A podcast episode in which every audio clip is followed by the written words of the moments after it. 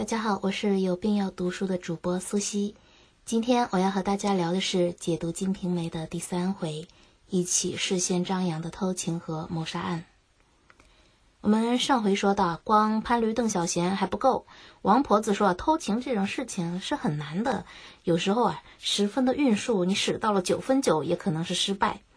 这番话呢，说的就有点莫名其妙啊！前面他已经对西门庆说过了，他只要潘驴邓小闲这五个条件齐全，这事儿就必然能成。可现在呢，又东拉西扯的时候可能会失败，原因啊就在于这西门庆和他打包票，说你这五个条件，那我是样样齐全啊，按照你的这标准，就是肯定能成功的。但是这个天底下的事情，他哪有百分之百把握的，是吧？如果事情真的不成，那不但西门大官人许诺给他的拉皮条好处费十两银子成了这个镜中花水中月，那他王婆子自己清河县头号皮条客的金字招牌，那不也砸了吗？是吧？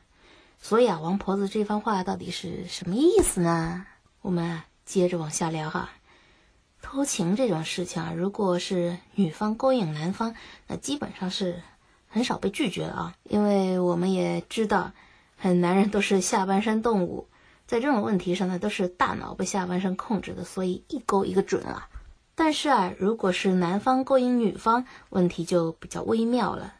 在前面我们曾提到的一个例子里面呢，就是高衙内勾引林娘子，就林冲那娘子，按理说这高衙内也是潘驴邓小闲五个条件全都满足啊。可是林娘子呢，她是死活都不答应，这说明什么呢？男方勾引女方，主动权全部是在女方一边啊。如果呢，女方愿意，即使你五个条件一个都达不到，那这事儿也能成。可是如果啊，女方不愿意，哪怕你有一百个条件，那这事儿也没戏，是吧？所以王婆子这么说呢，既是给自己留条后路，同时啊，也是给西门庆打打预防针。那这事儿呢，还是有可能失败的啊。但是接下来啊，王婆子就给西门庆献上了他的计策。第一步，西门庆，去买一匹蓝绸，一匹白绸，一匹白绢，十两好锦，交给我王老婆子。然后呢，我呀去请潘金莲做衣服。如果潘金莲不愿意，这件事情就算了。第二步，哎，如果潘金莲愿意做。这事情啊，便有了一分希望。我呢，再把他请到我这里来，那么这希望啊，就变成了两分了。第三步，王婆子我呢，安排一桌酒席作为潘金莲做衣服的答谢。如果金莲说：“哎，不方便，不方便，一定要去她自己家里做衣服。”那这事情就算了。她要是答应了吃饭，哎，那么这希望就变成了三分。第四步，我王婆子呀和潘金莲吃上一天酒，做上一天衣服。这一天呀，呃，西门大官人你不能现身。什么时候现身呢？最好是第三天中午以后。啊，这大官人过来我王婆家，只说是要过来啊，王干娘处买杯茶喝。如果金莲这时候便告辞走了，这事儿也就算了。他若是不动。哎，那么这希望就变成了四分啊！第五步，你西门大官人进门之后啊，王婆子我就对金莲说：“这些绸缎都是西门庆送给我老婆子的，并且我再夸一夸你的各种好处，你呢也就顺水答应。然后啊，金莲如果他不接这些话头，那事情也就算了。哎，他若是愿意和你说上那么几句，那么希望就变成了五分。”这第六步啊，我王婆子呀，以西门大官人和潘金莲，你二人呢，一人出钱，一人出力为名，要请你二人吃饭。如果金莲不愿意，当时便要走啊，这件事情就算了。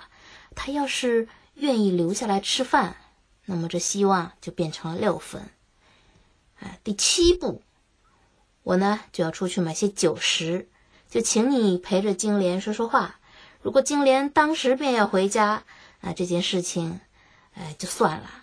他要是愿意留下来和大官人你说说话，那么这希望啊就变成了七分。然后第八步呢，我买回酒菜之后啊，就请这个金莲同桌陪大官人一起吃一杯酒。如果金莲不愿意，这事情就算了；啊，如果他愿意，那么希望啊就变成了八分。这第九步呢，我们三人酒吃的高兴的时候呢，你再拿出银子请我出去再买些酒来。这时候啊，我就把你们二人留在房中，从外面把门拽上。那如果金莲这时候焦躁不安，便要回家去了，这事情就算了啊。如果他由着我，王婆子就关了门，那么希望就变成了。九分，第十步，这时候你就要说些甜言蜜语讨金莲欢心，但是切记不能用强。再呢，假装失手掉了筷子，趁着捡筷子的机会啊，去金莲的脚上捏一捏。如果这时候啊，金莲闹起来便要翻脸了，那这事情啊也就算失败了，而且啊以后也不要再提起。如果金莲任由你这般动手动脚，那这希望就达到了十分，这偷情挨光之事，也就算完备了啊。王婆子说完这条十分光之计后啊，西门庆大喜，连连称赞干娘高明，绝品好计。怎么评价王婆子这条计策呢？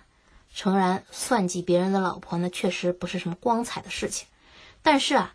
我们逐一把这条计策看完，就会发现，从头到尾，其中没有半点强迫金莲的意思。从第一步到第十步，每一步中，只要某一个环节金莲表现出那么一点不愿意，那么整件事情就算了，休要再提。我们甚至可以说的不好听一点，这条计策呢，听上去更像是在劝西门庆：“哎，你不要对潘金莲动歪脑筋了。”可是西门庆的反应是什么呢？非但没有觉得不妥，哎，反而觉得大喜。要知道，以西门大官人的手段和地位，那什么下药啊、霸王硬上弓啊、威逼恐吓，其实都是可以达到目的的。可是他没有这么做，而是欣然采用了这条其实对他来说是很不利的计策。这说明什么呢？这说明啊，西门庆看中的，即使是偷情，他也希望双方都是。两情相悦，自甘自愿的，所以我们可以说西门庆纵然有千般不好，可他是个真正怜香惜玉的人呐。而王婆子呢，我们一直以为她是个阴险歹毒啊、不择手段的老太婆，其实呢，也是我们冤枉了她。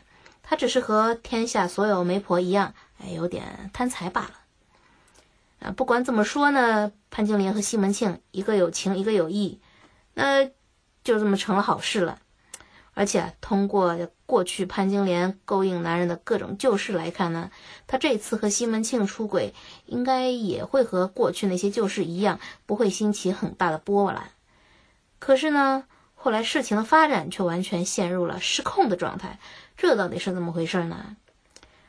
其实啊，西门大官人来和金莲偷情。这对武大家所在的西街花园小区的 GDP 增长啊，嘿嘿，是有很大贡献的。首先呢，偷情的地点是在王婆子茶楼，街头的线人也是王婆子亲自担任。王婆子为什么这么殷勤，这么卖力呢？那还不就是为了赚点大官人的这场地使用费，加这个拉皮条、拉客费嘛，是吧？其次呢，这大官人来偷情啊。总不能像一般小次郎一样，哎，见了面就脱裤子吧？那也太掉价了。西门庆是大官人，丢不起这人呐，怎么也得先买点韭菜啊，买点瓜果，然后啊和家人推杯问盏，调风说月，对吧？这情到酣处再共赴巫山，哎，那才是有情调嘛。所以这顿饭啊，酒铺的生意也照顾到了。再者呢，这西门大官人每次过来。总是要买点小礼物送给金莲吧，不管是胭脂水粉啊，还是首饰配件，总得意思到吧。所以这化妆品店的生意呢，他也光顾到了。还有就是西门庆为了续这局子啊，买了不少绸缎锦布，所以呢，绸缎批发商对于大官人也是日夜翘首期盼啊。看看有这么多的好处啊，也就难怪书上说，不到半月之间。街坊邻舍都晓得了，只瞒得武大一个不知了。既然街坊四邻都这么乖巧，那么后来事情是怎么败露的呢？原来啊，清河县里边有个小孩叫运哥的，专门在县里头卖新鲜时令水果。这是个人小鬼大的主啊，嗅觉极其灵敏，有这么大的商机，那能少得了他的份吗？自然也就溜了过来，想要分一杯羹啊，赚点零花钱。他就想啊，卖点雪花梨给西门大官人，作为偷欢之后的点心。想法是好的，却被王婆子给拦住了。看这小鬼怎么说的吧，干娘不要吃独食，分点汁水也给我舔舔嘛。一句话就说破了王婆子心思，所以呢，王婆子恼羞成怒，骂道：“放屁，滚你老娘的！”然后啊，把这小运哥一把给推到了街上去了。这小鬼吃了亏，哪里咽得下这口气啊？骂道：“老贱人，啊，那些勾当哪瞒得住小爷我？”然后下面的这句话呢？就非常关键了，这一句啊也是在《水浒传》中没有出现，只是在《金瓶梅》中出现过。老子定要搅了你的局，让你臭老婆子赚不了钱。这句话呢为什么会特别有味道呢？我们可以把这句话反过来品一下啊，那就是如果王婆子当时没有拦着小运哥，而是放他进去卖雪花梨给西门庆，让他也赚到这外快，这小孩所谓的就舔舔汁水。那这小鬼以后还会来搅局吗？假设的问题是没有答案的。但是呢，我们同样可以看一下这小鬼把事情捅给武大之后，又能舔到多少汁水。这小运哥啊，被王婆子赶走之后呢，马上就去找武大，阴阳怪气的说：“武大，你的头上这绿的发亮！”啊，武大就问他到底想说什么。这小孩又故意东拉西扯的，就等着武大呢表个意思。所以武大怎么做的呢？他带运哥去了一家酒店，叫了一桌酒席，请这小哥呀吃饱喝足，然后又拿出两贯钱，呃，相当于人民币一千块吧，给了他。所以这小孩啊才和武大和盘托出了。哎，你们家金莲在外面偷男人啊，并且呢答应武大愿意和他一起去捉奸。哎，看到了吧？卖雪花梨也就赚个 百八十块吧，去捉奸他就不一样了，一桌酒肉还另外有。一千块钱呐，啊，你让小运哥怎么选呢？很明显，对吧？所以说啊，这次事情的败露源头啊，其实只是一次分赃不均。王婆子要是不那么吝啬，这小运哥才懒得理你个三寸丁骨树皮的武大郎呢，对吧？这一段啊，在《金瓶梅》中的标题叫做“闹茶坊运哥义愤”，很有趣，是吧？这从头到尾我们也。没看出来这到底是江湖侠义的义，还是这兄弟情义的义？相反的，我们满眼看的都是另外一个义字，利益的义啊，都是钱呢。有钱呢，才有和你讲义气啊；没钱，连个跟你通风报信的耳目都没有。这才是市井内人们的真正生存法则。这不仅是对武大郎、运哥这样的普通小买卖人是这样，对西门庆这样的大官商也是一样。啊，他西门大官人要结义几个兄弟，一样要靠砸银子来铺路啊。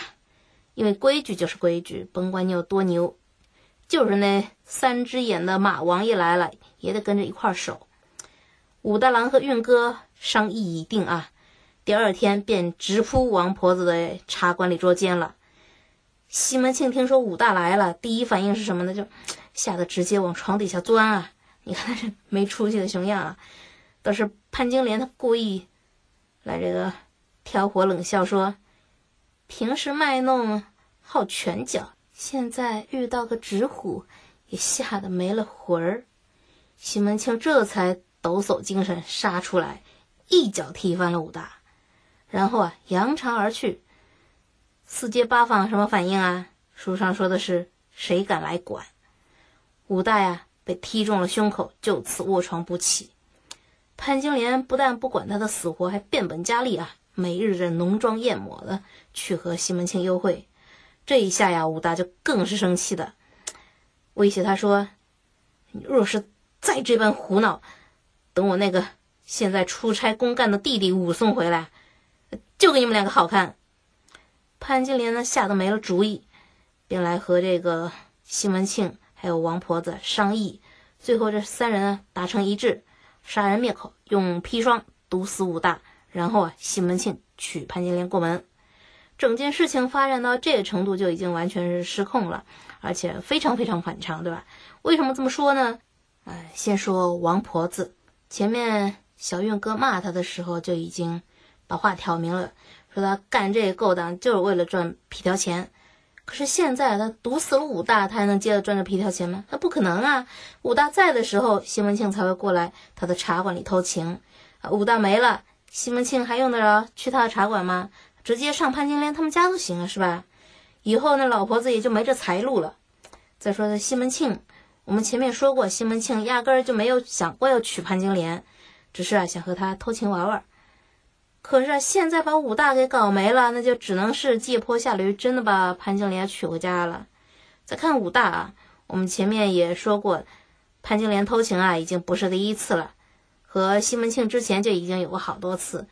可为什么前面这么多次啊，武大郎都只是睁只眼闭只眼，靠这搬家解决问题，唯独这次偏偏难得的雄起了一把，大张旗鼓的他来捉奸呢？